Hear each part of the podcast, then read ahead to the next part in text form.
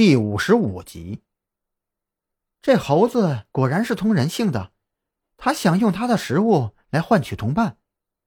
蓝雨桐一直盯着里面的猴子。张扬冷笑道：“不要相信他，猴子都狡猾的很。我们不放了这只猴子，他永远不可能把那半截手臂主动给我们的。那我们要是放了呢，就能得到那个物证？”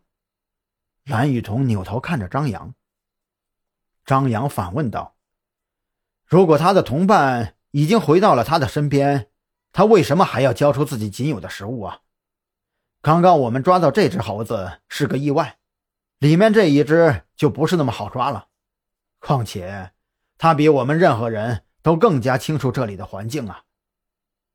只是等赵队他们过来，不知道还要多久啊。”蓝雨桐对他们两个人抓住一只灵活的猴子也没有什么信心，毕竟那猴子手里面留有非常重要的物证。咚，咚，咚！就在这个时候，张扬他们突然听到了接连几声闷响，而这声音传来的方向竟然是他们的头顶。这看起来已经荒废了十多年的三层小楼，竟然还有其他的活物。楼上的声音时大时小，几分钟以后，这声音消失了。你在这里守着，别让猴子跑出去。我上去看看。张扬拿着那半截肋骨，他手头上没有其他装备，只能用这个当做武器了。小猴子看他靠近，急得嗷嗷直叫，不断的后退。张扬现在没有心情理会这只猴子。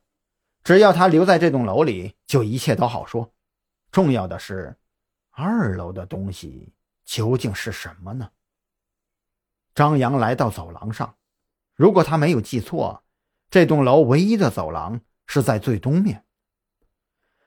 尘封了数年的走廊上积满了灰尘，只有最左边那个位置有猴子们留下的脚印。走廊的墙壁上被画着很多的圈圈点点。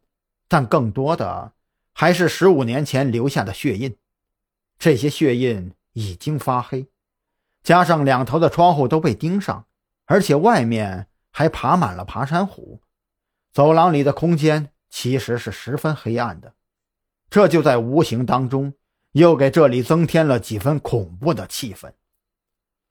张扬走进楼梯口的时候，听到了一阵令他头皮发麻的声音。好像有什么东西正在同时的从楼上往下走。张扬屏息凝神，靠在墙壁上，静静的等待着对方的现身。不过这一次的对手显然比猴子要精明的多。张扬能感觉到，对方似乎也到了楼梯口的位置，与自己的距离不超过一米，他们中间只隔着一个墙的拐角。砰的一声，这是一道木头相互敲击的声音。紧接着，不等他反应过来是怎么一回事，一道黑色的身影就迅速的从他身旁一闪而过。不好！张扬猛地一拍脑袋，暗道自己实在是太蠢了。对方刚才明明是在吸引猴子，他连忙闪开一点距离，而后出现在楼梯的正面。不过这一刻。他只看到了一个巨大的黑色影子，那好像是一只狗熊。张扬确信自己没有看错，那肥大的屁股、粗壮的后腿，一定是狗熊没错了。可是狗熊看到人，怎么还会跑啊？张扬犹豫了一秒钟，还是快步追了上去。